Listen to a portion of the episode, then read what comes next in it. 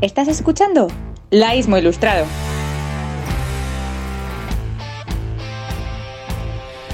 Creo que ya podemos decir que la primera temporada de Laísmo Ilustrado ha sido todo un éxito.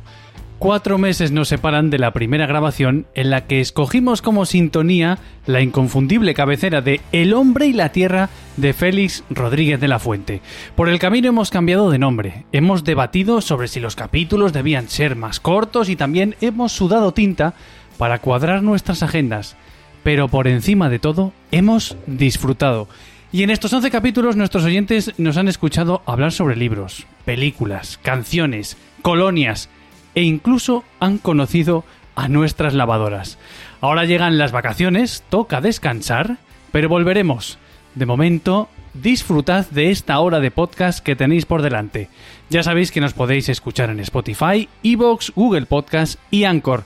Y esperamos vuestros comentarios en nuestro perfil de Twitter, arroba laísmo ilustrado. Estamos grabando este episodio el lunes 26 de julio y hoy, como es el último programa de la temporada, estamos todos. Enrique, Javier, Víctor y Manuel, muy buenas noches a todos, ¿cómo estáis? Buenas noches. buenas, noches. ¿Qué tal? Hola, Hitor. Muy contento. Ha costado tener un full house, ¿eh? Es que es lo que, lo que comentábamos ahora, que para cuadrar todas nuestras agendas ha sido complicado, pero al final lo hemos conseguido. En los partidos importantes tenemos que estar todos. Y hoy es el de despedida, o sea que no podía faltar nadie.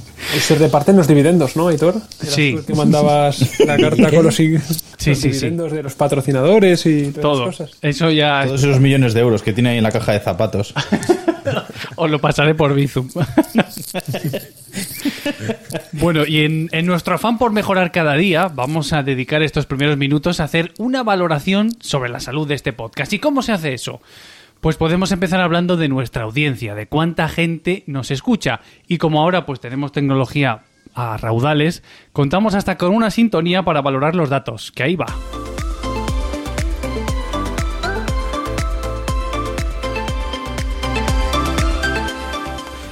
Y de esta parte se ocupa Manuel, así que cuando quieras. Nada, Héctor. Bueno, lo primero, muchas gracias por esa pedazo de sintonía para entrar. Eh, lo, lo eh, bueno, lo primero de todo son datos incompletos, ¿vale? Porque eh, los oyentes no lo sabrán, pero tuvimos que hacer un cambio a Anchor, que es una plataforma que consolida los datos estadísticos de las diferentes plataformas, a finales de junio, y entonces todo lo anterior no, no existe, ¿no? Pero Eso bueno, es. os voy a dar unos cuantos números interesantes desde entonces para que nos pongamos un poquito en, en circunstancia. El primero de todos, que a mí es el dato que más me gusta, es que desde ese día, el 26 de junio, todos los días al menos hemos tenido, tenido un oyente. Eh, el peor de los días ha sido el 28 de junio, que ahí estuvimos a punto de quedarnos en cero, pero hubo alguien que pasó por ahí y decidió clicar en el programa. Y el día con más oyentes fue el 5 de julio, donde tuvimos 19 escuchas. Joder. Pero si nos vamos a qué es lo que escuchan los oyentes, el capítulo más escuchado de todos, nuestro gran hit, es el capítulo 9, el de Nos vemos en Ciguatanejo o no, que llega ya a 103 escuchas ahora mismo. Y para mí es el gran misterio, porque dobla el resto de capítulos, no para de subir, cada día caen dos o tres más. Eh, entonces, yo tengo dos teorías. La primera de todas es que eh, son analistas de la, de la CNMC, la Comisión Nacional de Mercados y la Competencia, que están analizando cómo empurar a Goyanes por las recomendaciones de bolsa que hizo. Entonces lo escuchan una y otra vez para sacar material para ir a juicio. Eh, la segunda de las teorías he buscado en en iVoox la palabra ciguatanejo. Y somos el primer programa que aparece cuando buscas esa palabra. Ostras. Entonces creo que hay gente que se está queriendo ir de vacaciones a Ciguatanejo, busca recomendaciones en iVoox y se encuentra a nosotros hablando sobre la frontera y, y Montauban. No a ir. Llámame visionario. Yo tenía todo esto programado, o sea. Bueno, disfrutad a Goyanes mientras podéis tenerlo, ¿vale? El capítulo que menos, menos escuchas ha tenido ha sido el prólogo, y aquí os digo a los oyentes, bien, no escuchéis los primeros, éramos jóvenes e inexpertos. Dice Anchor que la audiencia media de cada capítulo son 46 personas, que yo creo que si quitamos a nuestros padres, abuelos, tíos, hermanos, novias y nosotros mismos, eh, hay que dar gracias a esos dos oyentes incansables que nos escuchan de forma fiel todos los días. Gracias. Eh, Pero ¿qué son esos oyentes? El 73% son hombres y solo el 25% mujeres. Yo no entiendo por qué, porque tenemos temas estrella para las mujeres como la Superliga, la colonia de Bustamante y el gran pene que Jeff Bezos ha mandado al espacio hace unos días. Pero es que no entiendo nada, tío. Yo no entiendo nada. O sea, ¿qué más podemos aportaros para que nos escuchéis? Pero bueno, igualmente es una buena noticia porque al principio eran solo como el 10%. O sea, que poco a poco lo vamos logrando. En ese sentido, quiero decir, chicas, Enrique está soltero, mm, adelante. O sea, mandad mensajes. Una, aplicación de citas se ha convertido el programa. La edad, y esto es buena noticia para Enrique, es el 92%, el 92% están entre los 28 y los 34 años. Según Anchor, solo un 2% tiene más de 45, cosa que a mí personalmente me escapa, porque solo con mis padres y con ¿eh? Lupe saco un 4%. Sí, sí. Y mis padres... ¿Más de cuántos? ¿Más de cuántos? Perdón, ¿has dicho 40 cuántos años? Eh, más de 45, solo un 2%. Rozando el palo de Lupe, está ahí, ahí. Pero bueno, eh, plataformas desde, desde, donde nos escuchan, 42% Spotify, 6% iVoox y un 48% de Other, que yo no sé qué es. Yo tampoco. sé que hay más plataformas.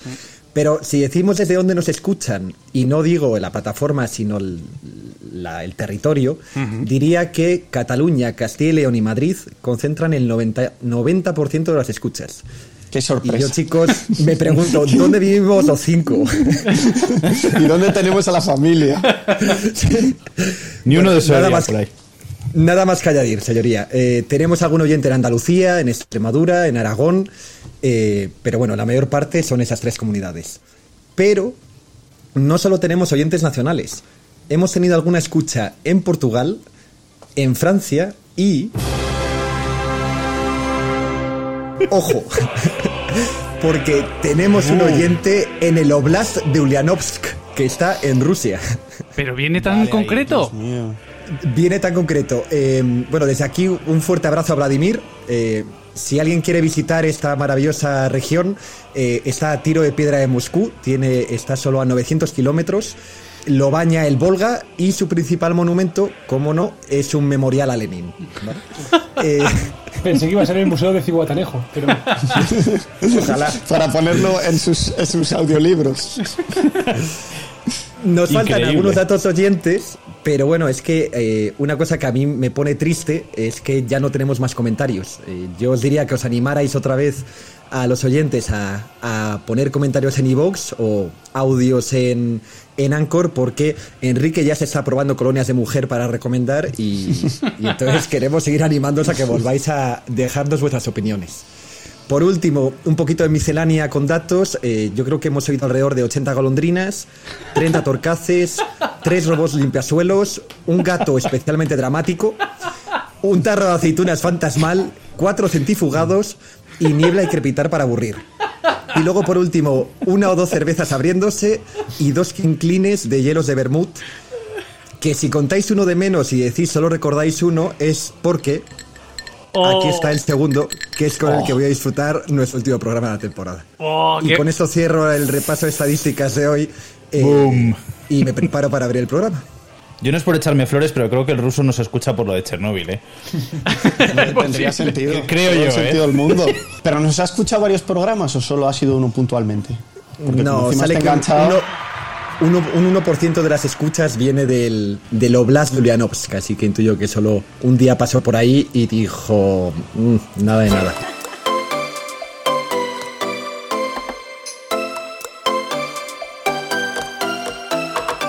Eh, y entonces, una vez que tenemos eh, ya los datos, también podemos abrir el apartado eh, de fe de ratas de los capítulos anteriores. Y en este caso, me gustaría, ya que vamos a hablar de ratas, pues bueno, pues hay que ser humilde, ¿no? Y hablar de uno mismo. empiezo por mí, pero tiene que ver con, con Javier, porque en el capítulo 9, que ya, ya lo hemos referido aquí, Javier confundió Ciguatanejo con Potosí. Y entonces yo, para rematarlo, dije que esas famosas minas estaban en Perú. Y claro, pues no. En la época colonial, este territorio sí pertenecía al virreinato de Perú, pero ahora este pueblo está en Bolivia. Así que enmendado queda el error. Segunda errata, y esta encima es que es muy reciente, es de la semana pasada, porque recomendé la serie polaca El Pantano, pero si alguien ha ido a buscarla a Netflix no la habrá encontrado, porque en realidad se llama En la Ciénaga. o sea que... Casi, ¿eh? casi, casi. Casi. bueno, yo he terminado ya, ¿eh? Yo ya, ahí lo dejo ya con las erratas. Bueno, yo tengo aquí una, una pequeña lista de cagadas que he ido metiendo a lo largo de los días. Eh, la primera de todas es que en el programa de Nick Cave eh, comenté que Nick Cave fue nombrado por. Bueno, el segundo disco de Nick Cave fue nombrado por The Guardian como el mejor disco de música alternativa de la historia. Y no, en realidad lo consideraron el mejor disco de música alternativa. De música folk probablemente eh, no querían lanzarse tan, tan altos teniendo a gente como Bob Dylan por el camino, ¿no? Eh, mi segunda errata es que en el capítulo de la resistencia recomendé una película de Frankenheimer que se llamaba El maquinista y en realidad no, hay un maquinista, pero en realidad la película se llama El tren. La tercera errata es que en el capítulo de la resistencia comenté que en el 42 los alemanes conquistaron la zona libre del régimen de Vichy con ayuda de los alemanes y desde luego que probablemente se ayudarían unos a otros para hacerlo, pero en realidad no, en realidad lo hicieron con ayuda de los italianos que se quedaron con una parcelita de Francia en la zona de la, la Côte d'Azur, en la zona de Niza, eh, de forma muy inteligente porque yo creo que es la mejor zona para bañarse. Em, y luego quería cerrar con dos erratas adicionales y es que eh, Nick Cave en realidad no se llamaba Nick Cave, ¿Ah, Se llamaba Nicolás Cuevas y era de Albacete. Y, Albert Hoffman no se echó el SD sin querer en aquel día en que flipó en colores con su bicicleta, sino que lo que se echó fue la colonia de Bustamante. y hasta aquí mi fe de ratas. Yo te voy a añadir una en honor a, un oyente esporádico, que es Pablito, eh, que encima le conoces, y eh, solo me escribió una vez acerca del programa, pero fue para decirme que Banja Luka es una ciudad de Bosnia, no de Serbia. Que creo que encima es algo que mencionaste en uno de los, de los primeros podcasts. Entiendo que el programa le gustará y todo lo demás, ¿no? Por eso nos quedamos ahí. Solo escribiste para decirte que este dato es erróneo. ya está. Y que eres basura y detestable.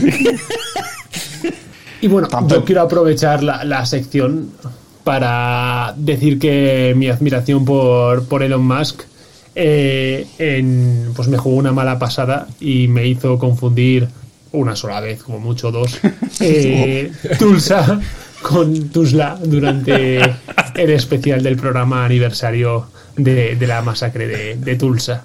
Así que, oye, eh, no sé cuál es el gentilicio, pero si hay algún tulsiano por aquí que no se sintiese ofendido. Está bien que confieses, Joyanes. Lo peor de todo es que seguramente tendrás una larga lista tú de erratas que he ido cometiendo y, frases que he dado la vuelta que podrías sacar ahora a relucir sin ningún problema. ¿eh? A ver, yo ya dejé de contar. O sea, en el momento en que una vez estábamos cenando y alabaste lo ricas que estaban las huevas de Centurión, eh, dije, esa persona se ha pasado el juego y ya no, no voy a volver a notar nada más en mi lista de dislexias de Goyanes. Las huevas de Centurión en vez de, de, Esturión. Exacto. y tardó un rato en darse cuenta, ¿eh? Tardó un rato. cuando me empezó a escojonar en su cara, si no, él seguía convencido de que las, los testículos de soldado del Imperio Romano estaban deliciosos. De todas formas, todavía recuerdo el cabreo que tenías cuando escuchaste el programa y con el tema de Tulsa, Tuzla y todo eso. ¿eh? Estaba todo el rato mascullando. Eso está mal dicho, eso está mal dicho. Manu. Manu, Manu, sí, sí. Ese programa no pudo, no. pudo venir. Es que me encanta que Goyane se prepare durante sus buenas horas, probablemente el, la narración de la masacre, y luego se dedique a repetir todo el rato Tulsa, eh, Tuzla, Tuzla, Tuzla. Lo importante es el contenido, ¿no? El, y el contenido era espectacular. sí, sí, sí, eso sí, eso sí. Al menos lo habló de la Samacre.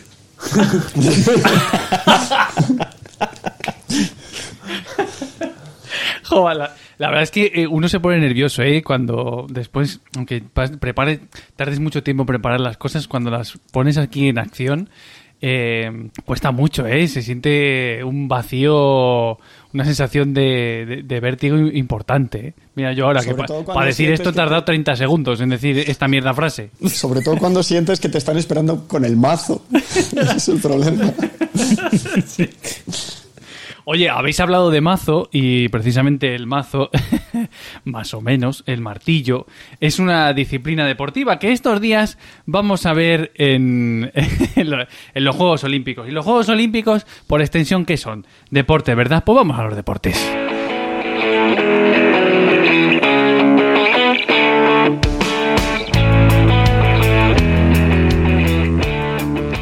Y el especialista en los deportes es Enrique, aunque antes, y aprovechando que está de vuelta en el podcast, tenemos que, dar, que felicitar eh, a Manuel, porque fue el ganador de la porra. El otro día le nombramos, así que Manuel, felicidades. No dábamos un duro por ti, eh, Manuel, enhorabuena, enhorabuena. Oye, me ha encantado cómo has hilado eso del mazo. Eh. sí, sí, increíble. Lo has, metido, pero increíble. Eh. Otro rollo. No entraba nada más, ha entrado justo los centímetros.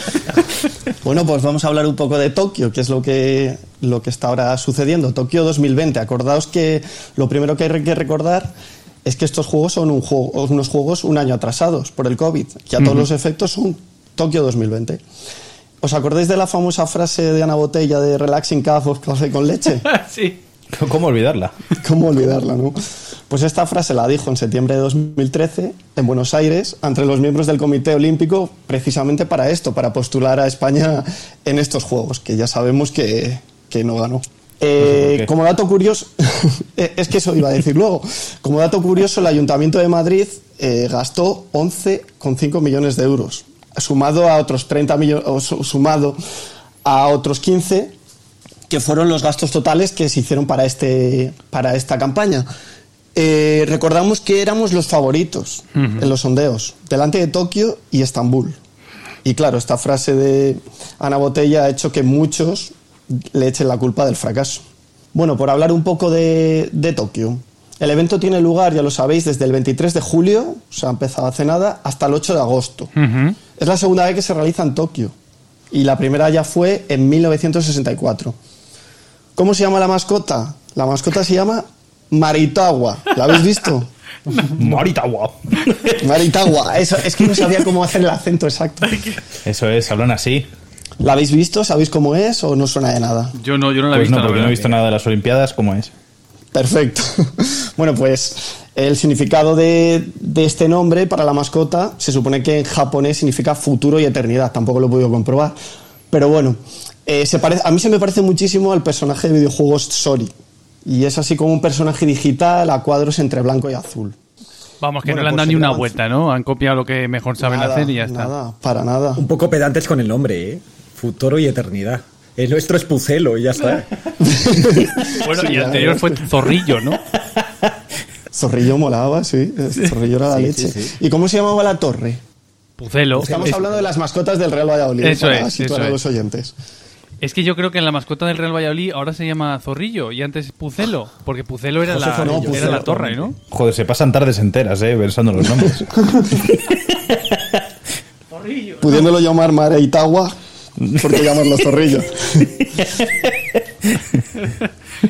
zorrillo. Pucelo. Venga, sigue, sigue, perdón. Bueno, pues continuamos un poquitillo. Para que sepáis que esta pregunta me la hizo Goyanes en el programa anterior. Están representados un total de 204 países. ¿Sabéis quién falta? Uno de los más importantes. Corea del Norte. Corea del Norte es uno de ellos, pero no, no es el que todo el mundo buscará. Exacto, Manu, Rusia, sancionada por dopaje, no puede participar. Eh, y luego por COVID se ha retirado Corea del Norte y Guinea de Conagri, que no sé ni dónde está. Guinea Conakry será, ¿o cómo? Conakry, exacto. Mira, ya tenemos una nueva para la fe de ratas. Aún así podemos decir que los atletas rusos sí que pueden competir en estos Juegos de Tokio, pero lo hacen bajo una bandera neutral y bajo las siglas del Comité Olímpico Ruso. Oye, eh, molaría saber cuál es esa bandera. O sea, ¿cómo, ¿cómo será esa bandera, no? Una bandera neutral. No existe. yo tampoco. completamente neutral y que no levante ninguna ampolla. Una bandera completamente blanca, quizás. Puede ser. Claro, con, Perdón, Enrique, que, te hemos cortado. Nada, nada, mejor, mejor. Así, si no me embalo y es mejor que vayamos parando un poquitito. Bueno, yendo al turrón un poco. Yo ya sé cómo es la bandera neutral, por cierto, ¿eh? Ah, pues eh, cuéntala, cuéntala. Comité Olímpico Ruso, ¿no? Es. Sí, Comité Eh, Olímpico Ruso, sí.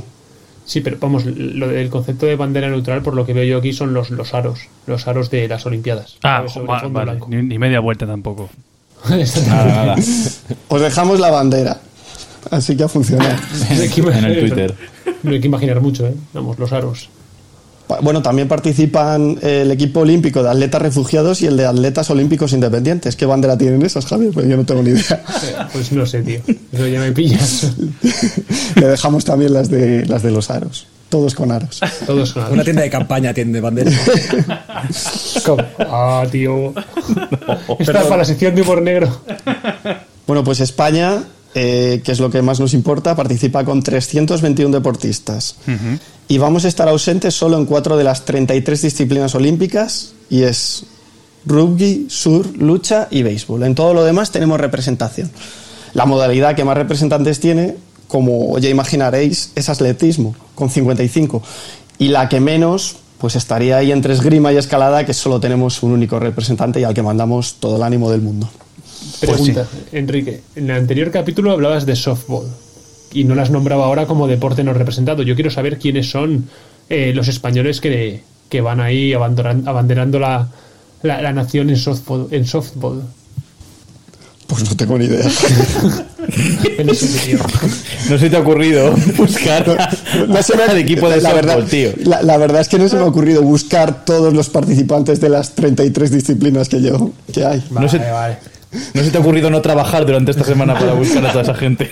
A los 321 deportistas situados, sus estudios. Me he quedado un poco corto, la verdad. Ya, pues triste, tío, la cosa. Bueno, pues ahora te voy a hacer yo una pregunta. ¿Cuántas medallas tenemos por ahora? Dos. ¿Y cuáles son? ¿Las sabes? Tenemos, sí, hombre. Tenemos eh, una, un bronce. Bueno, tenemos no, un bronce y una plata. Tenemos una plata que la conseguimos es. el primer día con Eh, Cerezo en Taekwondo. Adriana Cerezo en taekwondo, exacto. Una Y plata y un bronce. en montaña, en ciclismo de montaña, que se ha Eso conseguido mountain esta, esta, eso es, esta, esta tarde o esta mañana. Vamos, y no me digas el nombre porque. porque David Valero ha sido. Ha sido David Valero, nuestra segunda medalla. Eh, bueno, para actualmente la lista la encabeza nuestra querida China con 18 medallas, segundo Estados Unidos con 14 y para sorpresa de nadie tercero Japón con 13, que ya sabéis que cuando, cuando eres anfitrión tienes bastantes más posibilidades de ganar medallas. Los test, los test fallan, los test antidrogas fallan. Exacto. De hecho, eh, no sé si lo sabéis, pero nuestro récord de medallas se consiguió en Barcelona 92, 22 medallas, que ese sería el objetivo a superar, cosa que veo bastante difícil.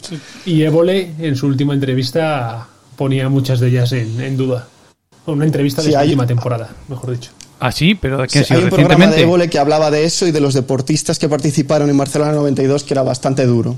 Sobre todo la opinión y cómo la habían vivido desde dentro los diferentes atletas españoles. Y luego se, se contó también, no sé quién fue el que, el que lo contó, que, que cuando lanzaron la flecha, que en realidad no acertó. Eh, No, no, no lo contó. Te metes en YouTube y ves el lanzamiento Sí. y la flecha va como tres metros para arriba y sale y se enciende. la- Y, pero se- Es y se enciende el pepetero La, igual. la flecha atravesó, atravesó Gas. el, el gas. Eso es. Lo encendió. Algo es Eso. algo, hombre. Sí, eso sí. Bueno, pero todo el mundo esperaba que cayese dentro y que se hiciese encenderse todo. Pero vamos, es que, que- al tío lo tuvieron, Que al tío lo tuvieron un año ensayando y le ponían ventiladores en Montjuic, le- creo que le tiraban cubos de agua fría, o sea, le ponían en situaciones hiper jodidas para que se planteara lo peor que se iba a enfrentar eh, potencialmente el día que le tuviera le tocara lanzar la flecha, o sea que po- de- dejarle un poco al pobre chaval. Sí, de hecho, creo que. Seguro que había un plan B y encendería de alguna Sí, sí, forma solo. Seguro, Eso sí. No, no, se consideró un éxito porque pasar por tres metros por encima con el gas que había la encendía, creo que es. No cayó en mitad, en medio, que hubiera sido lo más espectacular, pero se, consider- se consideró un acierto. Y había un plan B, como tú dices, que era tirar, tirar de, de cerilla y encenderlo a mano. Había alguien Un señor ahí, un botón. operario. Hay un Manolo, ahí detrás con la cerilla. Manolo, el pepetero. Por si acaso. Así con una cerilla con un botón que hacía el, el chisqueo del mechero, pero vamos, que, que eso se podía encender automáticamente, pero no hizo falta. Con dos piedras haciendo chispa.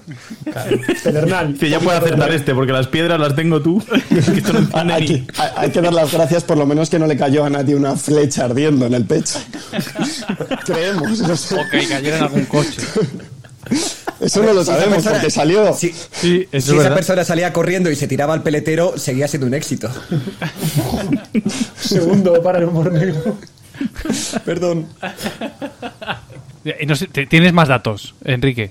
Hablando de Barcelona, todavía tenemos aquí que, ¿os acordáis de Kobe, que era nuestra mascota? Ya sabéis que a mí me encantan las mascotas. Es lo que voy a hacer. Una sección de mascotas de Olimpiadas haría yo. Bueno, pues él se llamaba Javier Mariscal, bueno, se llama Javier Mariscal, el, el, que fue el autor de Kobe. Sí. Y salió hace unos años diciendo que estaba completamente arruinado y que estaba actuando de mantero a ver si alguien le compraba algo con caridad. Pero es que Kobe, no sé si os acordáis, pero tuvo su propio programa de, de dibujos animados, eh, se hicieron cómics y fue un récord absoluto en merchandising. La mascota de Barcelona 92. Tío, pues no me acuerdo. sí, teníamos 92. Uy, 92. Teníamos dos años, ¿eh? Tenemos dos años, claro, no estábamos disfrutando de. Pero yo sí que recuerdo verle en muchas ocasiones y en anuncios. y Claro, pero Kobe es algo que siempre ha estado ahí, igual que Curro. Igual Claro, es verdad, Curro. Curro molaba. Con su no como ese tal Maritagua. Maritagua. Ay, Maritagua. No, bueno, ya para terminar, eh, lo mejor y lo que puedo hacer es recomendaros la página oficial de las Olimpiadas, algo súper fácil, que se llama olympic.com.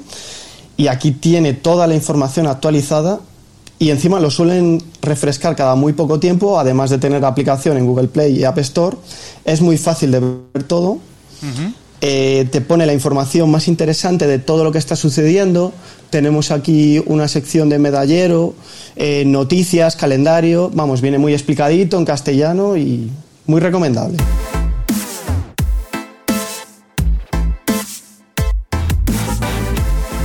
Y en este caso los ponentes del tema de hoy relacionado con videojuegos y tecnología son Víctor y Javier. Así que ellos dirán, tenéis la palabra. Oye, temazo la música, ¿no? era cosa mía, no la había escuchado antes, pero. Esta sí, esta es, la sintonía de tecnología y videojuegos. Temazo, temazo. Bueno, pues. Eh, yo tengo la suerte de, poder eh, currar con Víctor durante un ratito aquí para, para contar la, la historia de, de, una compañía polaca. Es la primera compañía de videojuegos que vamos a hablar en el, en el podcast y como no podía ser de otra manera, tiene que ser de, de Polonia. Claro. Y es una compañía que, a todo aquel que es un poco gamer le, sonará y a todo aquel que, puso las noticias en diciembre pues también le sonará. Porque es eh, CD Projekt, que es la compañía que está detrás del juego The Witcher, que es uno de los mayores éxitos que hay en, en cuanto a aventuras gráficas en, en, las consolas, y que salió en todos los titulares de periódicos y, y, y, noticias durante el mes de diciembre por el desastre que hicieron lanzando su nuevo juego eh, Cyberpunk 2077. Entonces, eh, por contaros un, poco la, historia de, esta compañía, tenemos que, ir hacia, el pasado 30 años, tenemos que, colocarnos en, la Varsovia de, de los años 90, esta Polonia todavía un poco satélite soviético, eh, con una sombra de Rusia bastante importante y, un socialismo eh, imperante, donde la gente no tenía prácticamente recursos para, comer, ni mucho menos caprichos. Y dentro de, esa imagen mental que estamos haciendo, pues los ordenadores y los videojuegos eran algo bastante extraño. Eh, hubo una excepción, o había ciertas excepciones, pero uno de nuestros protagonistas, que es Martin Iwinski, eh, sí que pudo acceder a un ordenador porque su padre se ganaba la vida produciendo documentales cinematográficos para, grandes cadenas eh, europeas y viajaba por Europa y gracias a ello pues, pues eh, Marcin pudo tener su primer ordenador, un, Sinclair. Entonces, una vez tenías el, ordenador, el problema es que no encontrabas juegos. Había una verdadera escasez de juegos. En, eh, estamos hablando, pues para que os hagáis una idea, de que el, muro de Berlín acababa de caer eh, un par de años antes. Entonces eh, era muy común el negocio de la piratería en, Polonia. La gente realizaba copias de videojuegos y, y Marcin, que era un tío listo, pues buscó una, una revista de, relativamente famosa en Polonia y en la sección de clasificados puso un anuncio diciendo que quería comprar juegos. Y alguien desde Alemania empezó a mandarle copias en disquetes de CDs de 3,4 megas, empezó a mandarle copias a Polonia. Y él empezó a jugar a los juegos y dijo, me lo paso muy bien, pero ¿qué, ¿qué, ocurre si gano un poco de dinerito?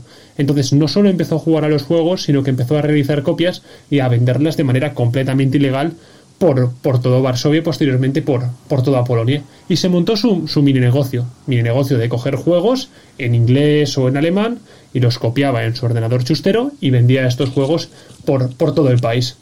Eh, entonces, eh, en el año no, a principios de los 90, en el año 92, van a ocurrir un par de cosas que van a determinar el, futuro de, de Marsin sin saberlo. Lo primero de todo es que va a suspender un examen en el curso de informática que estaba realizando, lo que le va a llevar de rebote a una carrera de física y, matemática, donde va a conocer al otro socio de la futura CD Projekt, que es Michael Kicinski, y eh, que bueno, que se dedicaba a algo parecido en su tiempo libre. En este caso, en vez de vender disquetes de ordenador, vendía juegos piratas para Atari. Parece ser que era un poco la, profesión de moda en la Polonia de los 90. Y por otro lado, la casualidad es que eh, justo aparece el, el CD-ROM. Pasamos del disquete, que aún recordaréis algunos de vosotros, de 3,4 megas, a un CD-ROM donde entran hasta 700 megas de capacidad y que permite que la calidad de los productos que hay adentro, sea música, películas o videojuegos, pues sea mucho más alto y además que se puedan almacenar y, copiar de una manera mucho más sencilla. Entonces de repente estos dos señores dejan la carrera y se vuelven emprendedores. Inician un pequeño negocio de importación de juegos desde Norteamérica y empiezan a, venderlos pues inicialmente en el barrio y, posteriormente escalan y por, por toda Polonia. Y el problema aquí es que el, el origen de su éxito, la piratería, también va a ser el origen de su principal competidor. Y es que había un montonazo de gente que se dedicaba exactamente a lo mismo en Polonia, vender videojuegos piratas.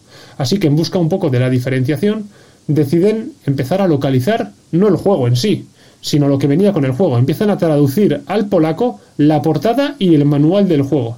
Y eso les permite eh, pues que los jugadores empiecen a comprar su juego simplemente para saber cómo se jugaba y por qué el nombre estaba en polaco.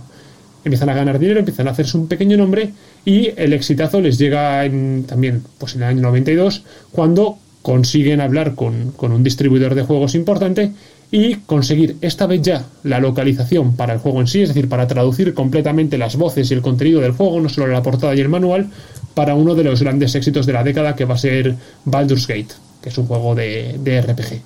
Eh, entonces, pues se lo juegan todo. Es un o ganamos o nos vamos para casa. Eh, hacen una, una inversión inicial equivalente a unos 30.000 euros de hoy en día y obtiene la licencia para vender 3.000 juegos.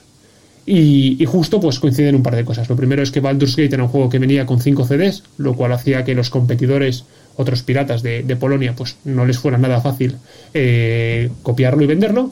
Y la segunda es que además en la versión original, que es la que ellos estaban traduciendo al polaco, pues había dentro una mapa, un, mapa, perdón, un libro de reglas de dragones y mazmorras y un CD de música. Eh, de la música del juego. Entonces, pues eh, es un éxito, superan todas las expectativas, pasan de vender 3.000 unidades a, a 5.000, a 6.000 y, y, bueno, pues esto les, les permite, eh, por un lado, consolidar la, compañía que habían fundado en, ese año 1994 que se llamaba CD Projekt y con ese dinero mm, dar el salto al, siguiente paso, que es eh, empezar a desarrollar ellos sus propios juegos. Entonces, en el año 2002, CD Projekt se transforma en CD Projekt Red, y lo que era una empresa de distribución de videojuegos piratas inicialmente y luego de videojuegos traducidos al polaco y al ruso, se convierte en una eh, desarrolladora de videojuegos, siendo eh, su primer videojuego eh, The Witcher, ya que habían comprado los derechos de, de los libros a Andrzej Sapkowski. Pero a lo mejor tú lo pronuncias mucho mejor, Víctor. Eh, estaba, estaba con eso porque no sé exactamente cómo se pronuncia. Es Andrzej Sapkowski. Bueno, es que, que nos perdonen los polacos. Si queréis a y le digo que venga, que nos diga. Un momento. Seguid, seguid, que ahora, se lo digo y ahora viene. Sí, sí. Es que el nombre es A-N-D-R-Z-E-J. Sapkowski. Pues Andrés, ¿no? Andrés de toda la vida. Andrés. Andrés, ya está. Pues efectivamente, el primer juego que producen es The Witcher. Seguro que a muchos oyentes les suena, aunque solo sea no tanto por los libros, sino por la serie que, Netflix eh, sacó con Henry Cavill como protagonista. Entonces, esta saga estaba basada en, unos libros que se escriben desde 1986 por este autor, que les vende los derechos a la compañía. Luego contaré con más detalle la movida que tuvieron gracias a eso. Eh, si queréis un momento que... Eh, atención, ¿cómo se dice haga el nombre de... A ver, al micrófono. Andrzej Sapkowski. Perfecto, oye. Joder, qué bueno, macho. Enlata eso y repítelo cuando se necesita decir el nombre. Sí, sí, sí, porque nosotros vamos a ofender a todo Polonia y este señor en concreto, pues muchísimo. Ahora es muchísimo peor porque con una pronunciación perfecta, cualquier cosa que digáis ya está mal. Pues efectivamente les, les vino un éxito relativamente moderado con, con este juego. Eh, era un juego de, de, acción con, pues, con todas las peculiaridades de, de, The Witcher, que bueno, el mundo de fantasía, de, de, fantasía medieval, con, su, con sus enemigos y con era un juego como de acción un poco más lineal, de espadazos, de brujería, de hacer magias que les, les valió para que el 17 de mayo de 2011 sacaron su secuela, The Witcher 2 Assassins of Kings. De todas maneras, hasta aquí no les vino todavía el, el éxito. O sea, tenían un éxito relativamente moderado. Si no recuerdo mal, estos dos entregas de The Witcher salieron para PC y para Xbox solo. Entonces tampoco eran relativamente conocidos. Y fue en 2015 cuando sacaron la tercera parte, que es cuando ya eh, realmente mm, dieron forma a una verdadera obra maestra, que es The Witcher 3 Wild Hunt, cuando eh, les supuso el espaldarazo y el conocimiento de, de, todo el mundo. Eh, este juego se tuvo un presupuesto autofinanciado de 81 millones de dólares y fue desarrollado en tres años y medio. O sea, se lo tomaron bastante en serio. El protagonista del, bueno, de, tanto de este como de los anteriores era el brujo, Gerald de Rivia, que en esta ocasión eh, andaba tras los pasos de Ciri, que es una especie de hija adoptiva que, bueno, sale en las series, sale en los libros, a la que entrenó para convertirse en bruja y que cuenta con unos poderes extraordinarios al ser la portadora de la vieja sangre. Y este es el motivo por el que la cacería, por el, por el que está siendo perseguida por la cacería salvaje, una brigada de caballeros fantasmales que quiere hacerse con los increíbles poderes de Ciri.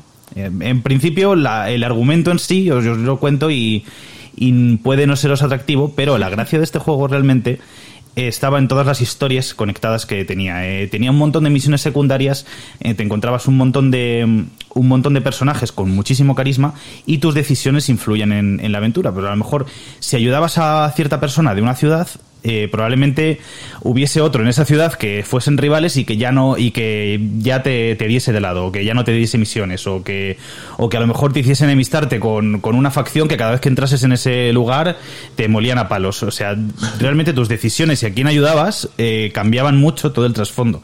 Entonces sentías verdaderamente que tus, tus actos y tus acciones eh, verdaderamente ejercían una influencia sobre, sobre ese mundo tan vivo pasó a ser un mundo, a, un mundo abierto, en lugar de ser más lineales como las anteriores, pues pasó a ser un, mapa gigantesco en el que perderse con ciudades, con un montón de, de secretos, con, con, sitios a los que, a los que ir y perderse. Eh, realmente es, una extensión completamente enorme en la que teníamos tres grandes regiones, Huerto Blanco, Belén, Tierra de Nadie y las Islas de Skellige.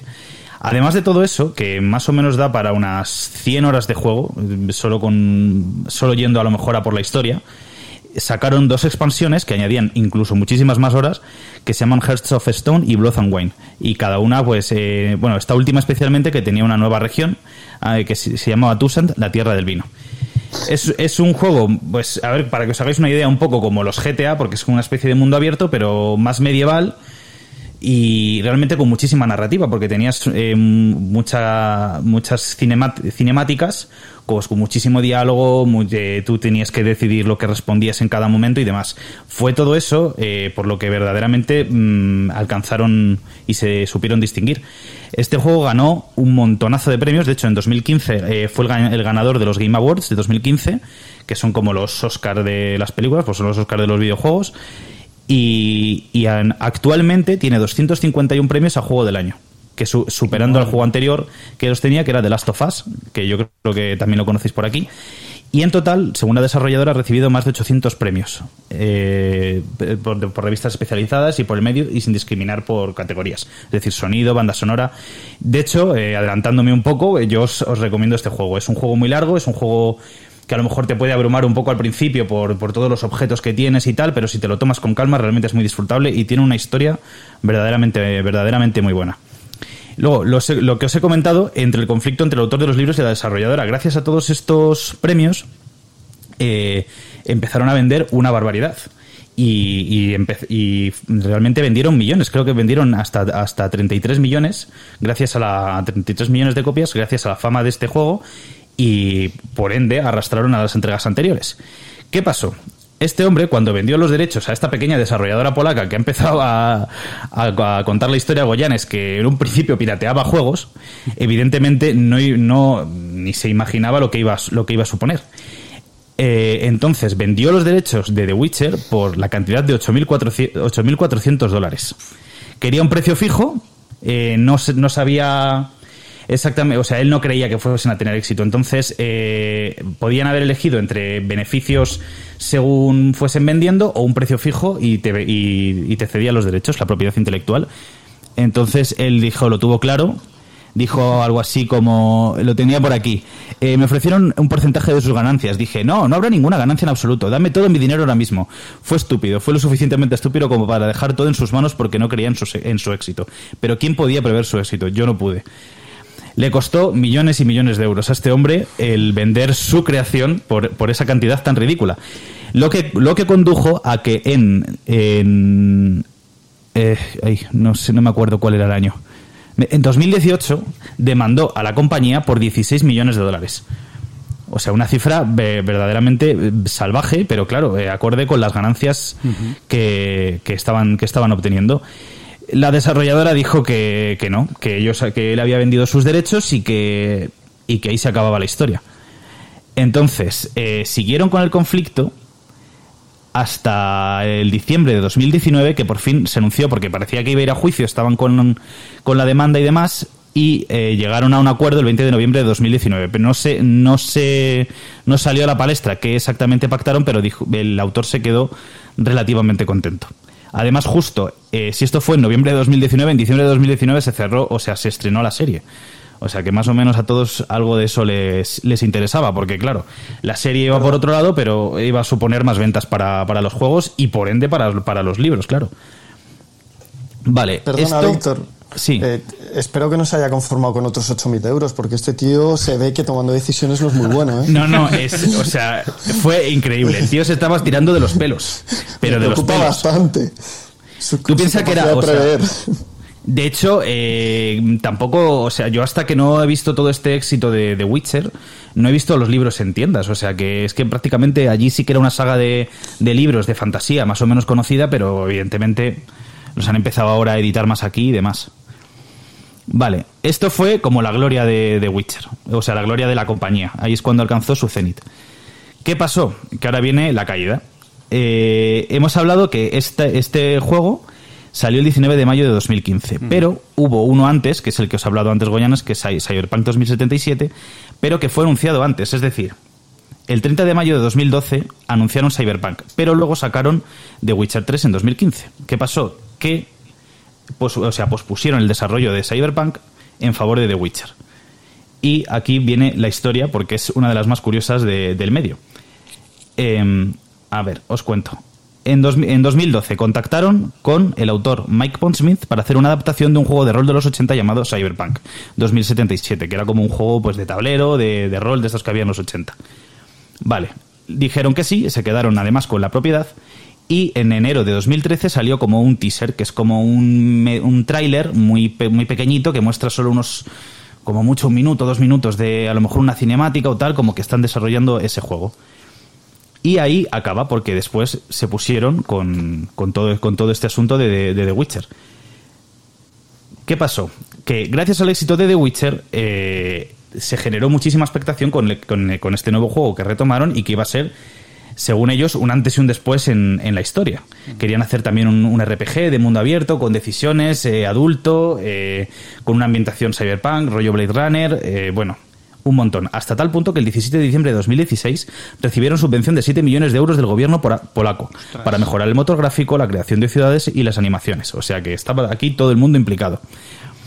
¿Qué pasó? El jefe del estudio, Adam, Badowski, asumió la dirección del título, exigiendo un montón de cambios en, la dirección, o sea, eh, que llevaron prácticamente al desastre. Durante 2017, en aquel entonces, no tenían claro si el juego iba a ser en primera o en tercera persona, todavía estaba muy, muy verde y vosotros pensad que llevaba desde 2012 esto anunciado. Y ya estamos por 2017. ¿Qué pasó? Eh, durante ese año se fueron yendo muchos empleados de la, de la, empresa, como el desarrollador principal, el jefe de proyecto, el proyector senior de arte, que encima eran ya reconocidos y muy valorados por The Witcher, por The Witcher 3. y tuvieron que sacar incluso un comunicado diciendo eh, que mantuvieran la calma, que el proyecto seguía adelante. El 7 de febrero de 2018 confirmaron la asistencia al E3. En el E3 eh, del E3 hemos hablado en otros programas porque es la feria de videojuegos más importante del mundo que se hace en Los Ángeles. Se estrenó un nuevo tráiler por fin tras el tráiler de 2013. Y el tráiler fue muy bien recibido. O sea, tú lo ves y era parecía un juegazo, una ambientación increíble, se movía muy bien, los gráficos. Y hubo una demostración como a prueba cerrada para, para miembros de la prensa con gameplay donde se pudo probar una demo y dijeron que esto era ya la versión final del juego y demás, lo cual resultó ser posteriormente una mentira. Eh, eh, posteriormente al desastre que ya os, vengo, os venimos anunciando, los desarrolladores confesaron al medio especializado Bloomberg que realizar este juego eh, literalmente era como conducir un tren mientras iban poniendo las vías delante y que la demo mostrada en este año 2018 era completamente falsa faltaban un montón de características. Básicamente no tenían nada, pero habían pasado tantos años y tenían tanta expectación que crearon una demo eh, invirtiendo muchísimas horas sabiendo que ese material luego no iba a valer para nada, solamente para decir que el juego iba bien. Ahí empezó la, historia. Sí. Recuerdo, Víctor, que tuve varios amigos que en redes sociales publicaron este, este, este demo. Y pusieron hasta una cuenta atrás que ponía faltan dos años, tres días y 27 y, 23 minutos, así. Efectivamente, efectivamente, sí, sí. Sí, sí, sí, sí. O sea, iba a ser llamado como, como yo que sé, un, como un GTA, un referente que todo el mundo lo conoce y que va a suponer un antes y un después. Llegamos a febrero de 2019. Eh, publicaron otro tuit diciendo que también iban a acudir al E3 de este año con nuevo material de, de Cyberpunk con un nuevo gameplay y demás. Y revelando por fin la fecha de salida del juego, desde 2012, 16 de abril de 2020. Y además se reveló que el actor Keanu Reeves interpretaría uno de los personajes principales, Johnny Silverhand, causando mucha expectación. No sé si os acordáis de. Yo creo que salió hasta en las noticias, que salía Keanu Reeves de repente y demás. Bueno, eh, en el artículo de Bloomberg que os he hablado antes, los miembros del equipo, cuando anunciaron que iba a ser en abril de 2020 la fecha de salida, pensaron que era una broma y que, y que cómo lo iban a sacar porque ellos habían calculado más o menos por lo que tenían y por cómo iban avanzando y con la gente que tenían que estuviera listo en 2022. O sea, dos años, dos años después. Y por fin llegamos a 2020, que era cuando lo iban a sacar. El 16 de enero de 2020 pospusieron el lanzamiento hasta septiembre. El estudio admitió que para llegar a la fecha de salida iban a hacer crunch. No sé si sabéis eh, este término qué significa. Es un término que yo solo lo he oído en la industria del videojuego que básicamente significa hacer horas extra incluso durante meses y un montón de horas, para poder llegar a la, a la fecha de salida que habían anunciado. Eh, de, hecho, eh, o sea, por este motivo le llovieron un montón de críticas y básicamente les llamaron explotadores y demás. Después vino el coronavirus con todo lo, con todo lo que retrasó también el desarrollo. ¿Qué pasó? 6 de junio de 2020. Se volvió a atrasar hasta, hasta el 19 de noviembre. Hicieron un evento en esas fechas donde confirmaron que el título avanzaba y que saldría para consolas de nueva generación, porque ya se había anunciado Play 5 en, en ese momento y Xbox Series X. Y nuevamente el 30 de septiembre confirmaron que seguían acudiendo a esta práctica del crunch y luego se retrasó de nuevo para el 10 de diciembre de 2020. O sea que fijaos la cantidad de retrasos que ha tenido esto generando mucha expectación y generando muchas historias. Y por fin llegó el día del lanzamiento.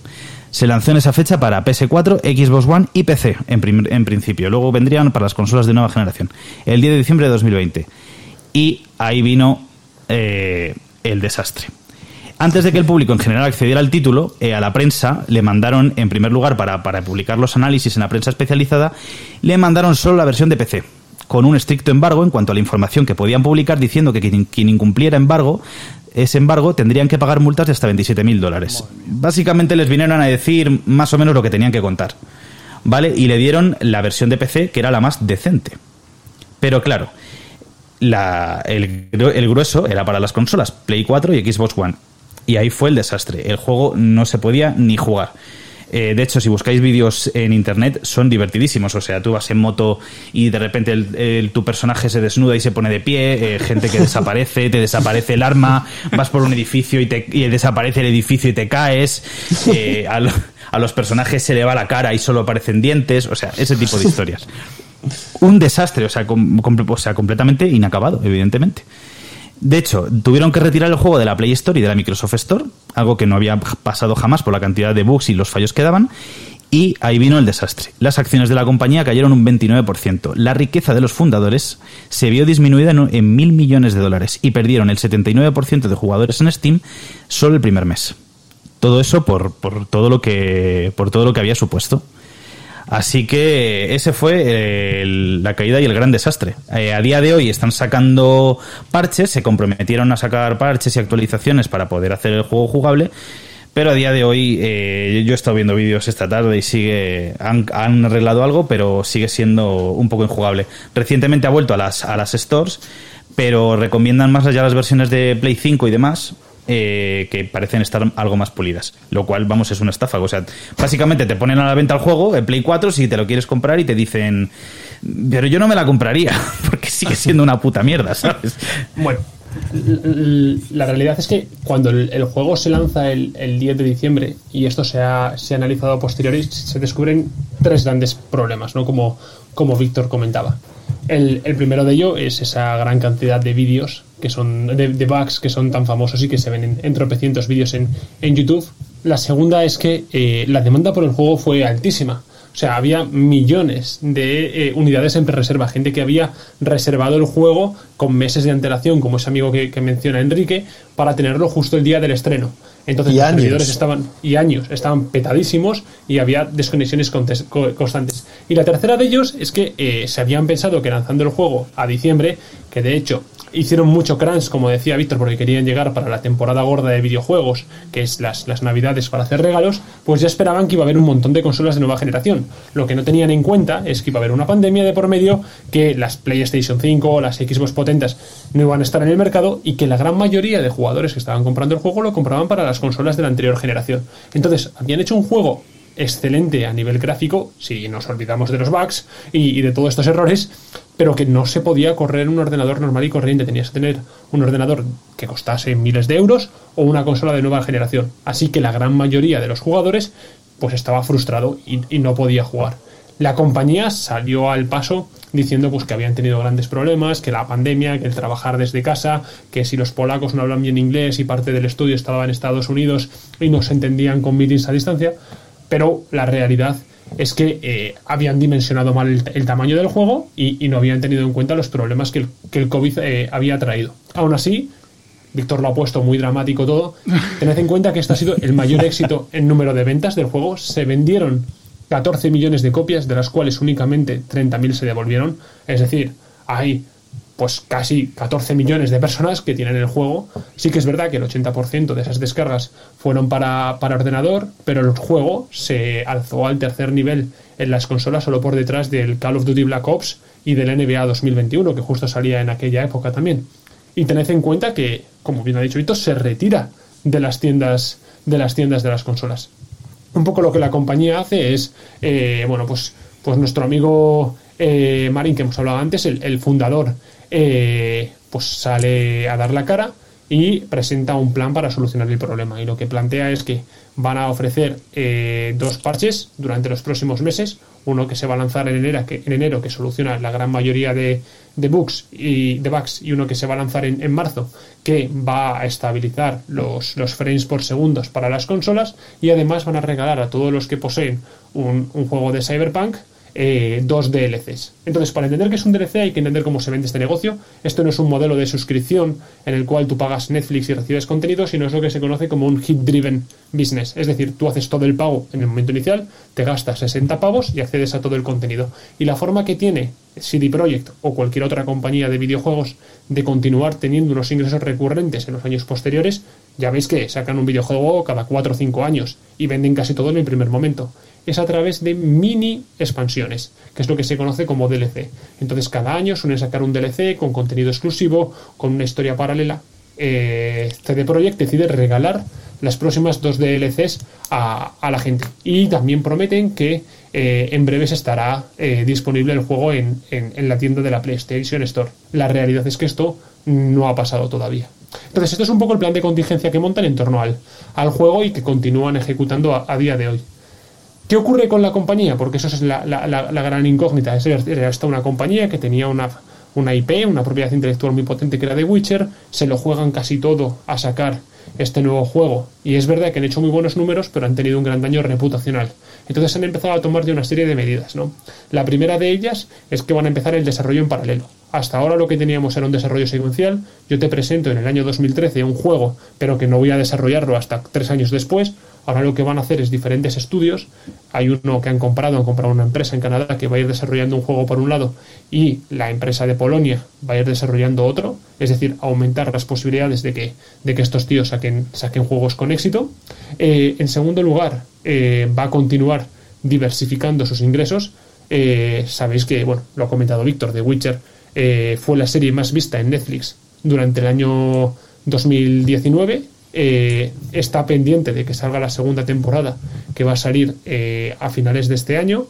Por otro lado, tienen ya pactado con un desarrollador eh, japonés una serie anime sobre el juego de, Cyberpunk y han lanzado hasta tres videojuegos secundarios, para por llamarlo de un modo, que son videojuegos para, para móvil o con realidad aumentada. E incluso han llegado a pactar ya también una colaboración para un nuevo juego de mesa basado en la franquicia de The Witcher. Además de esto, eh, tiene, tienen expectativas hacia, hacia los futuros títulos. Inicialmente, The Witcher era un juego de RPG, como ha dicho Víctor, en tercera persona, es decir, tú ves al monigote desde atrás. Ahora hicieron un cambio muy importante, que es hacer un juego de RPG en primera persona, como un shooter, tú ves el arma, y quieren añadir también contenido online en, el futuro y la posibilidad de, colaborar entre, entre jugadores. Y por último, eh, el plan que tienen es un poco el, lo que ellos llaman Good Old Games o buenos juegos antiguos, que es la Store. Ellos han montado una propia tienda desde, bueno, lo que vende la mayoría son sus juegos, o sea, los principales juegos que venden son los dos suyos, pero también tienen antiguos juegos eh, que, lo que hacen es eh, permitir descargarlos de manera online y luego el usuario lo tiene offline a través de una clave y lo puede instalar prácticamente en cualquier ordenador porque son juegos antiguos y es una forma de recuperar eh, aquellos juegos más, más vintage o, o más arcade. Entonces, bueno, pues claramente hay tiempos turbulentos por delante para CD Projekt Red. No lo hemos comentado, pero justo encima, después de todas estas noticias, en febrero les hackean y les roban todo el código de los dos juegos. Eh, y, bueno, pues hubo un desplome en bolsa eh, brutal. De hecho, perdió niveles de valoración en bolsa eh, de tres años. Y estamos hablando de la Zara de Polonia. Es la empresa más grande que hay en Polonia porque el negocio de los videojuegos en el país es súper, súper importante. Entonces, bueno, hay, hay ciertas incógnitas sobre, sobre qué va a hacer esta compañía en el futuro, pero de lo que no hay ninguna duda es de que son muy buenos contando historias y que The Witcher ha sido un exitazo y quitando estos problemas técnicos, todo apuntaba a que Cyberpunk eh, iba a serlo también. No sé si estás de acuerdo conmigo con esta, esta otra vuelta que le he dado Víctor. Sí, sí, sí, sí, está muy bien, está muy bien, sí, sí. Yo es que soy muy catastrofista para los datos, es verdad. yo tengo ganas de comprármelo, pero bueno. Yo, me lo voy a comprar, pero a futuro, cuando solucionen todo lo que tienen que solucionar. De hecho, la gente ha dicho que la historia está muy bien, ¿eh? Que, el, que, el, argumento y tal está muy bien, porque es verdad que, que, que si ves las cinemáticas de The Witcher y demás, son una pasada. Parece que estás viendo una película hablamos de 33, me parece, 33 finales alternativos. Es decir, que dependiendo de tus decisiones, ya no solamente que se te ponga un barrio en contra, como comentabas, o de que al cambie un poquito. No, no, que el final del juego hay 33 finales que dependen de cómo actúes, de a quién matas, de a quién no matas, de cómo juegas el juego, de los roles que tienes. Creo que, que claro, a nivel de narrativa eso lo hace extremadamente complejo. Tienes que llevar tres hilos, 33 hilos narrativos de forma paralela y creo que eso también da mucha riqueza a la hora de, mm, rejugar, de, jugar de nuevo, ¿no? O, eh, porque puedes probar de otra forma, puedes cambiar un poco lo que hiciste y vivir una historia completamente diferente. Eso es, sí. Con lo fácil que es el... Ah, perdón, Enrique, perdón. No, no, Aitor, perdona. Lo que quería decir es que yo tengo que decir que no, no he jugado al videojuego, pero sí que he intentado ver la serie de Netflix y he durado 15 minutos, literalmente. O sea, no entendía a mí nada, la serie no, me aportaba nada. Igual dije, ¿pero qué es esto? Eh, la serie está un poco rara contada. Yo me leí, me, leí el primer libro, tengo el segundo por aquí por casa. Y la, o sea, se supone que la primera temporada está basada en los dos primeros libros, que son como de historias cortas, hasta que luego ya enlaza con el final, que es cuando empieza toda la trama. Pero a mí la serie no me gustó, no me gustó, me pareció muy aburrida y como muy no, no estaba bien hilada, o sea, aparecían cosas que no te explicaban bien. Eh, sin embargo, tanto, tanto en el juego como en los libros te lo explican bien. O sea, tú el juego lo puedes jugar sin saber nada, que te, te enteras de todo. Vale, vale. Yo tengo que decir que Me ha gustado mucho la historia, pero lo que más me ha gustado es la parte de Goyanes explicando la evolución de la compañía porque demuestra que la delincuencia es el mejor camino para el éxito. Efectivamente. Moraleja. Esa es la moraleja. Es con lo que me quedo. Yo, yo con lo que me quedo es con lo bien que ha hablado Víctor Polaco cuando ha traducido, que le hemos entendido todos perfectamente, las palabras del creador de The Witcher que se la ha escuchado. O sea, has hablado de maravilla polaco. Acento de Cracovia, a mí, ¿no? sí, sí, de Cracovia del Sur. Y luego, todo este, esto que, habéis contado de los 33 finales y demás demuestra que es que el Pro Cycling Manager es que no tiene tantas complicaciones y nos y hace felices al mismo número de personas. Probablemente. no, el Pro Cycling sabes cómo, sabes cómo acaba. No, eso es lo bueno. Oye, ¿y hay vídeos de gente jugando a The Witcher? Porque a Aitor es lo que le gusta, no le gusta en realidad el Pro le pues gusta ver a gente jugando los, los que quieras, como si te lo quieras ver de principio a fin, con todos los cinemáticas. Te lo puedes ver entero si te da la pereza jugarlo. Pues apúntatelo, Aitor. apunto. Sobre todo lo de eso de las caras sin dientes o los, las, los, dientes sin cara y todo eso. Cyberpunk, sí, sí. Eso buscadlo porque es divertidísimo. Bueno, pues como venimos hablando y hemos mencionado, y he llegado tarde y he colocado un poquito de himno soviético de la Unión Soviética justo cuando hablaba eh, Javier sobre la Polonia comunista, pues qué mejor que continuar hablando de, de, la época comunista para y cerrando temporada que Víctor nos haga el último apartadito del espacio dedicado a Chernóbil. Víctor, creo que tenías algo preparado, ¿verdad? Es un datito, un datito muy corto. Bueno, en la segunda temporada vamos a empezar a hablar de Chernobyl antes del accidente, porque es verdad que a mí me da bastante pena que esa región solo se la conozca precisamente por, el accidente. Entonces, eh, os voy a dar un pequeño dato ya como, como aperitivo de, de, lo que va a ser la segunda temporada, que yo prometo eh, currarme un día un, un tema solo de, de la ciudad. El nombre de la ciudad, Chernóbil, podría tener su origen en la unión de las palabras Chorny y Bilia eh, chorni significa negro y bilie significa pasto u hojas, y por lo tanto podría significar pasto negro u hojas negras. se especula, también se especula con que su nombre. ¿eh? ya venían, venían ya viendo que ahí. que iba a pasar ahí. y se especula con que su nombre podría venir de las palabras en ucraniano polingirki, con las que se denomina la Artemisia absinthium, una planta abundante en el lugar. Por lo menos antes, ahora ya no sé. Ya no crece allí, seguro. Pues ese es el, ese es el dato eh, y yo prometo currarme un día todo un, especial de esto. Pero habíamos dicho que, incluso investigar cosas, o sea, pueblos eh, que se asentaron anteriormente allí sí, sí, sí, y todo. Sí, sí. Eso me lo Nos ha soltado el demo. Espero que tenga que ver luego y no pase como prometo, prometo estudiar. Me, da la sensación que has hecho un poco lo mismo. Has contado algo y dices, va a venir luego un montón de información, pero ahora mismo no tienes nada. este, es el este es el teaser, pero evidentemente no tengo nada, claro.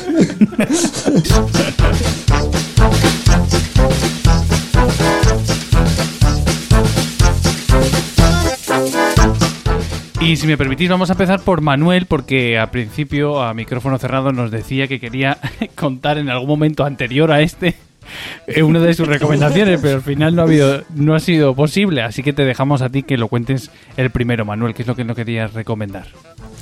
Vale, yo os quería hacer una recomendación que en realidad son dos, ¿de acuerdo? Entonces, la primera era preguntaros si os suena un poco esto de algo. Sí, sí. Sí, coño, del primer disco de Melendi, tío. No, joder, que tengo un vídeo de Manu grabado con esto. Sí, hombre. Oye, qué bonito. ¿Suena? the Song. Sí, sí. eso es. the Song. Vale, ¿cuántas veces habéis oído esa canción? Muchísimas. Muchas, muchísimas. Muchísimas, ¿no? Vale, entonces, lo que yo quería preguntaros es, ¿qué pasaría si os digo que la habéis escuchado siempre mal? Ostras. Eh, pues lo entendería porque muchas de ellas te las he escuchado a ti. o sea, es bastante posible. Bien jugado. Bueno, a ver, esa canción la compuso George Harrison y lo que yo siempre he oído es que eh, era un día que él estaba en Londres, llevaba dos semanas con tiempo de mierda, el típico londinense nubloso, no sale el sol, mm, lluvia, tormenta, y de repente salió de su casa y vio cómo el sol aparecía entre las nubes. Entonces, eh, encantado y maravillado con ese esa porción de sol que salía de repente en un día de mierda, le llegó la inspiración para hacer Here Comes the. Pero claro, la canción que todos conocemos va sobre el solazo, va sobre esa sensación cuando te llega el sol y estás de puta madre. Pero nos faltan un poco las nubes de antes, ¿no? Entonces, eh, esa es mi recomendación y, lo que querías comentar, la primera, la, primera de las dos. Abbey Road, que es el álbum donde está este disco, es de 1969 y es el momento que está surgiendo el auge de los discos conceptuales, donde todas las canciones del disco están relacionadas de alguna manera y tienen un motivo común. Y a veces incluso cuando termina una, empieza otra. Esto lo hacían ya en el momento los Moody Blues, los propios Beatles con Sanger, Pepper's Lonely Hearts Club Band, Así que lo siento, Rosalía, te tengo mucho cariño, pero no inventaste nada. Entonces, mi recomendación es que os pido que os vayáis a Spotify, que busquéis el álbum Abbey Road y que os vayáis a la canción anterior a Here Comes the Sun. La canción se llama I Want You, She's So Heavy. Eh, que creo que la traducción es, es, bastante gorda, pero bueno, no sé. Eh, a lo mejor no es lo que querían decir y era algo más romántico. Entonces, os pido que escuchéis esa canción y nada más acabar, seguido, eh, dando Spotify para que toque las dos seguidas, Here Comes the Sun. ¿Por qué? Porque mientras Here Comes the Sun es el sol, I Want You es la perfecta tormenta. Es una canción que comienza con un toque blusero, que va avanzando mientras canta, yo diría que es John, pero en un momento dado se empieza a atascar. Tiene un riff de guitarra y ese riff se va atascando, se va atascando y llega un momento en que no para de repetirse, haciendo un poco como los truenos de una tormenta, mientras que al mismo tiempo se va sumando una especie de muro de sonido cada vez de más instrumentos que van generando una sensación embarullada, un poco opresiva, y mientras que se suma también un sonido como de tormenta, se oye como viento incluso. Entonces, se mantiene un tiempo en ese ruido absoluto de, de una tormenta absoluta que te está rodeando, y justo cuando está en el momento de máximo esplendor, se hace el silencio y entra Here Comes the Sun. Entonces, mi recomendación es que os vayáis a escucharla, porque yo creo que entonces cuando escuchéis ambas canciones juntas, la próxima vez que escuchéis la escucharéis de otra forma. También, eh, como disfrutamos de forma diferente el sol cuando aparece tras un gran chaparrón, creo que se disfruta Here Comes the Sun de forma diferente cuando has escuchado antes este I Want You, She's So Heavy. Y luego la segunda recomendación, ya que me pongo a hablar de Abbey Road, es que escuchéis la última canción del disco, que se llama The End. ¿Y por qué os digo esto? Porque si vemos la discografía de los Beatles cronológicamente, Abbey Road quedaría como el penúltimo disco de los Beatles, mientras que Let It Be sería el último, que fue el último que salió al mercado. Pero esto en realidad es una media verdad. Eh, Let It Be salió después, pero se grabó antes. La grabación de Let It Be fue una debacle absoluta, acabaron a gorrazos y de hecho hay un documental que debe ser deprimente. Eh, pero George Martin, que era el productor de los Beatles y que tenía un gran ascendiente sobre ellos, los convenció de que se juntaran y de que grabaran una última vez juntos. Entonces ellos sabían que era el último y lo hicieron en consecuencia.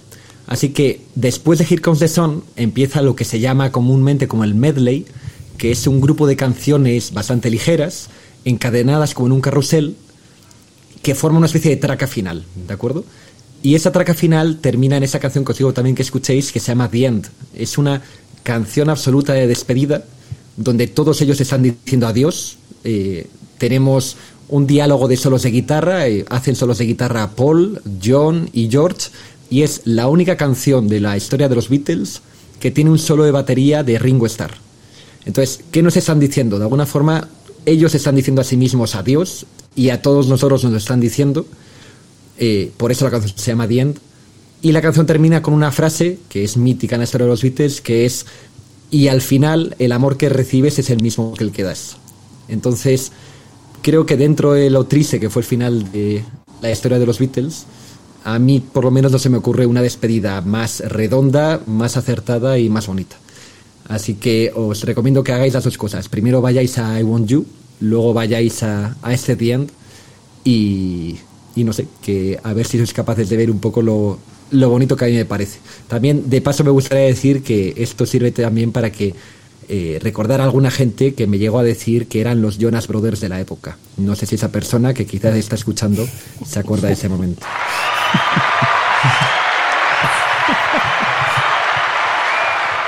Esa persona es Goyanes, a lo mejor no se da por aludida, pero llegó a La verdad.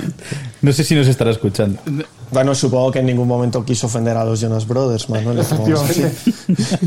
Oye, muy, muy bonito, ¿eh, Manu? Precioso. Pues Manuel, de verdad que muchísimas gracias. Yo me he quedado sin, sin palabras y de hecho vamos a cerrar así eh, esta primera temporada de, de la Ismo Ilustrado. Nosotros nos vamos de vacaciones, pero volveremos en septiembre con nuevas ideas y fuerzas renovadas. Así que gracias a nuestros oyentes por su apoyo y a vosotros, amigos, por dar forma a este, a este proyecto. Eh, no sé si queréis decir algo más para despediros del todo. Yo quiero decir que, que a lo mejor el peso en el territorio de los, de los miembros del equipo para septiembre ha cambiado un poco. Y hay más gente en la costa y menos en el interior. Es posible, es posible. Sí. Posible spoiler. Yo, yo solo quiero dar las gracias a los oyentes, a vosotros chicos que me lo he pasado genial y especialmente a Hitor, que creo que tiene un trabajo muy grande detrás, que nos ha ayudado mucho, nos ha guiado mucho y es un Esto... que nos ilusiona. Y se debe en gran medida, por no decir un tanto por ciento altísimo, a nuestro querido amigo Aitor. Eso es, eso es. Efectivamente. oye, muchísimas gracias. Me emociona. Eh, Feliz verano a todos. Feliz verano, Feliz verano tío. Gracias. Un abrazo. Un abrazo. Adiós, adiós. Abrazo grande, chicos.